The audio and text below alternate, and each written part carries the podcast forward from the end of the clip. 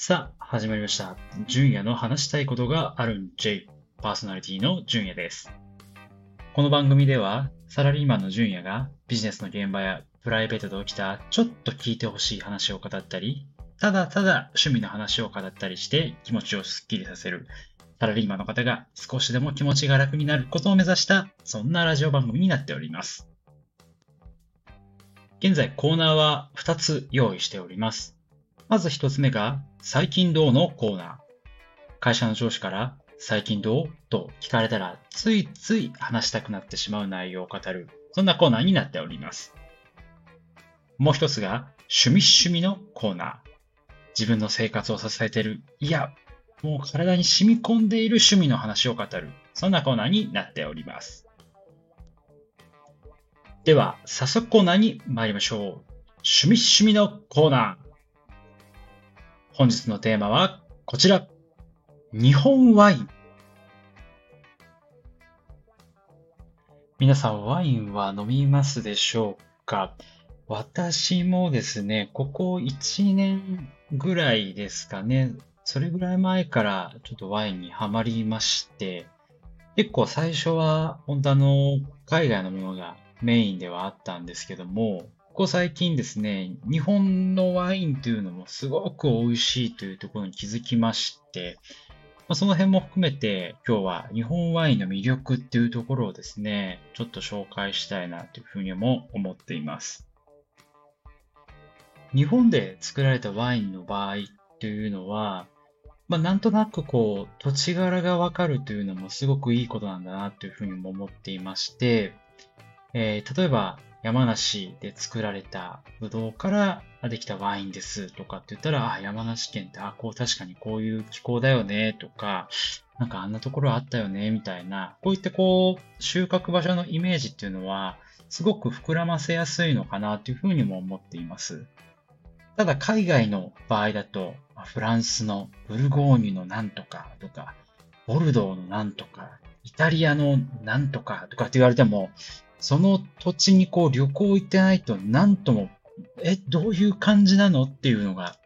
イメージつきづらいんじゃないかなというふうにも思っていまして、まあ、その点日本ワインであれば各都道府県にありますので、まあそういったところからこう気候のイメージだとか場所のイメージっていうのも膨らませる。この点もすごくあの日本のワインの魅力の一つなのかなというふうに思っています。あとは、全国にあのワイナリーさんがあるので、旅行するときとかもですね、時間があればこうワイナリーに寄ったりとか、あの、そういった楽しみ方もできたりするのが気軽にですね、海外とかだとちょっとこう、時間がかかってしまう部分もあるんですけども、あ、意外と近所にあるんだとかっていうのにも気づいて、あ、じゃあちょっと週末行ってみようかというのもできたりする。そういったところも日本ワインを楽しむ魅力の一つなんじゃないかなというふうに個人的には思っています。あと、そもそもワインって家飲みするときにはすごくちょうどいいなっていうふうに、個人的にすごく感じている部分でして、私は割と、あの、ワインだけというよりかは、晩ご飯と一緒にこう、ワインをちょっと飲んでみたりとか、いう、そういった時間がすごく好きなんですけども、ご飯と一緒なので、ほんと食事中30分ぐらい、ほんと適量飲んでおしまいみたいな感じになるので、まあ、すごくこう悪酔いをしなかったりもしますし、すごい本当にもう個人的な感想ですけども、ビールとかハイボールとかよりもなんとなくそのご飯の時間を大事にしてる感が出ると言いますか、ビールピシュってやってグッグッグ飲んで、けみたいなのは、なんかまあ一人でもいいかなっていうところはあるんですけども、誰かと一緒にこうご飯を食べてるっていう時間であるならば、やっぱワインっていうのはなんとなくこうご飯、その空気感とか時間帯っていうのはすごく大事にしている感が、えー出るっていうのもすごく魅力の一つかなというふうに思っていて、その辺がですね、えー毎日のこう小さな幸せといいますか、すごくあの幸福度を味わえる感覚、ワイン一本だけでも十分かなというところを思ってるので、そういったところもあの魅力の一個かなというふうに思ってます。あとね、これ結構お勧めしたいんですけども、グラスですね。あの、ビールとかだとやっぱそのまま缶のまま行ったりとか、あ、あとはもう、いつも麦茶とか飲んでるグラスで注いで飲んだりとかっていう感じでありますけども、ワイングラス、本当に安いものでも、あのー、たくさん売ってますので、まあ、そういったものでもいいと思うんですけども、ワイングラスをですね、誰かと一緒にこう、揃えて、で、えー、一緒に飲んでご飯を食べるっていうことだけするだけでもですね、すごく小さな幸せを感じられて、まあ、特別感もありますしね、なんかワイングラスこう、えー、回しながら、なんかこうゆっくり飲んでるっていう感じも、なんとなくこう、あ、なんかリッチな気分にもなれたりするので、そういっただけですごく少額な金額でもいいんで、安いグラスもいっぱいありますが、ワイングラス揃えると、なんか特別感もあるんでいいんじゃないかなっていうふうに思っています。あとは、あの、科学的なところはよくわかりませんが、あの、体にもいいってよく言われたりしますしね。もちろん、あの、適量だけだと思うんですけども、あの、そういった面でもですね、ワインってすごくいいなというところも思っていて、かつ、まあ、今回ご紹介したい日本ワインというところの魅力は、やはりこう、土地柄をイメージしやすい部分もあるので、まあ、その中で個人的に飲んで美味しかったなっていう思うワインをですね、勝手に本当にもう独断と偏見で勝手にあの今回一つ紹介したいなというふうに思います。それがですね、あの、東京にあるんですよ。東京の台東区にあるブックロードと呼ばれるワイナリーがあるんですけども、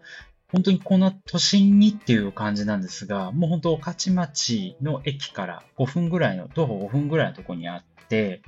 10坪ぐらいの小さなワイナリーなんですね。よく、あの、都市型ワイナリーというような、あの、呼ばれるようなワイナリーになってまして、本当 AKB 的な会いに行けるアイドル的なテンションで、もう実際にワイン作ってるところも見れたりするので、本当都心、御徒町であれば、もう山手線とかでもすぐ行けたりもすると思うので、本当そういった場所にですね、実はワイナリーというのがあるというところで、そこの一本を、えー、ご紹介したいなというふうに思ってます。そこで紹介したい一本が、アジロンと呼ばれる商品です。アジロンは、アジロンダックというブドウの品種から作られたワインなんですけども、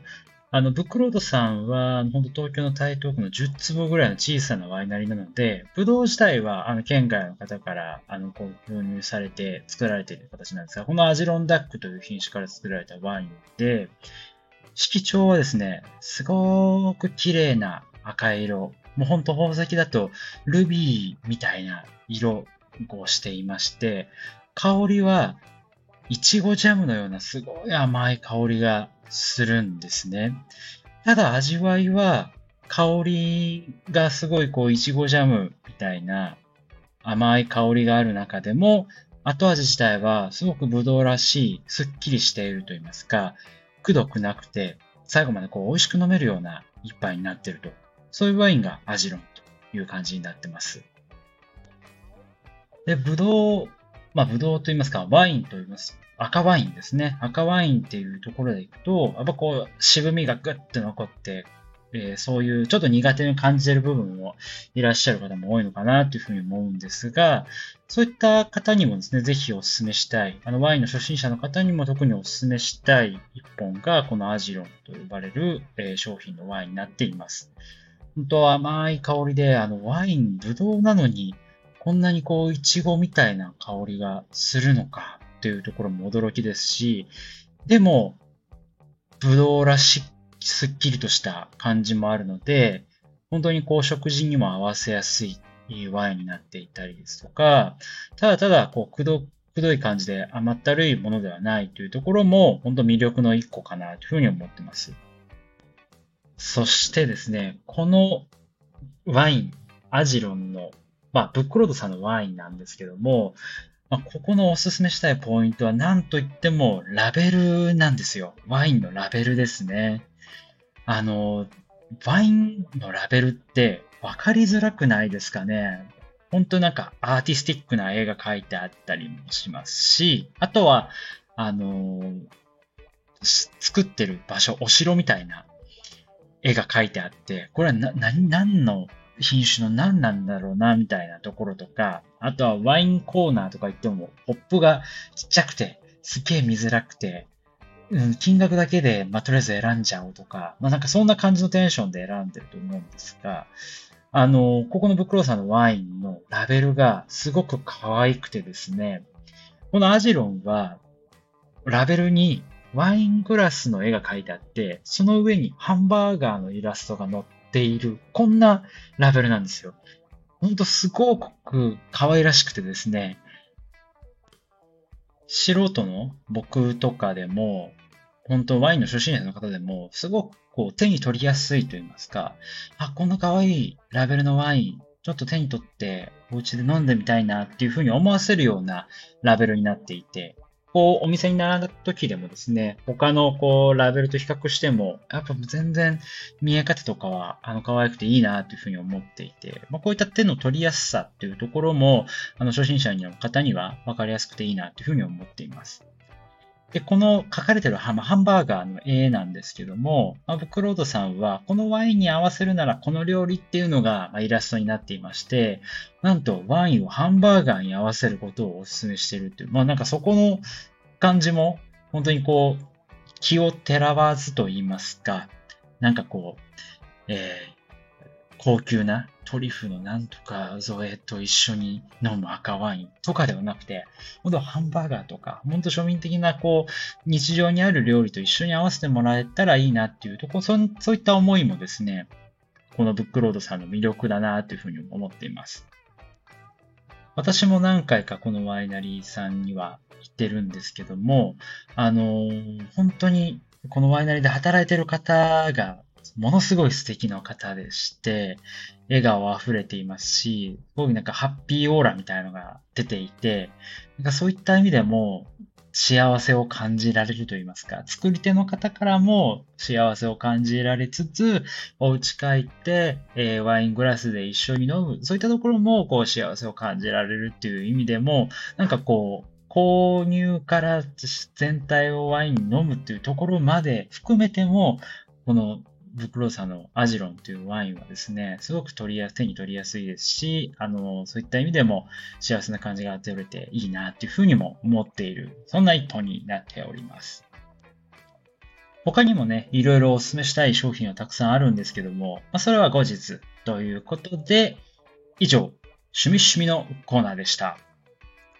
それでは、エンディングです。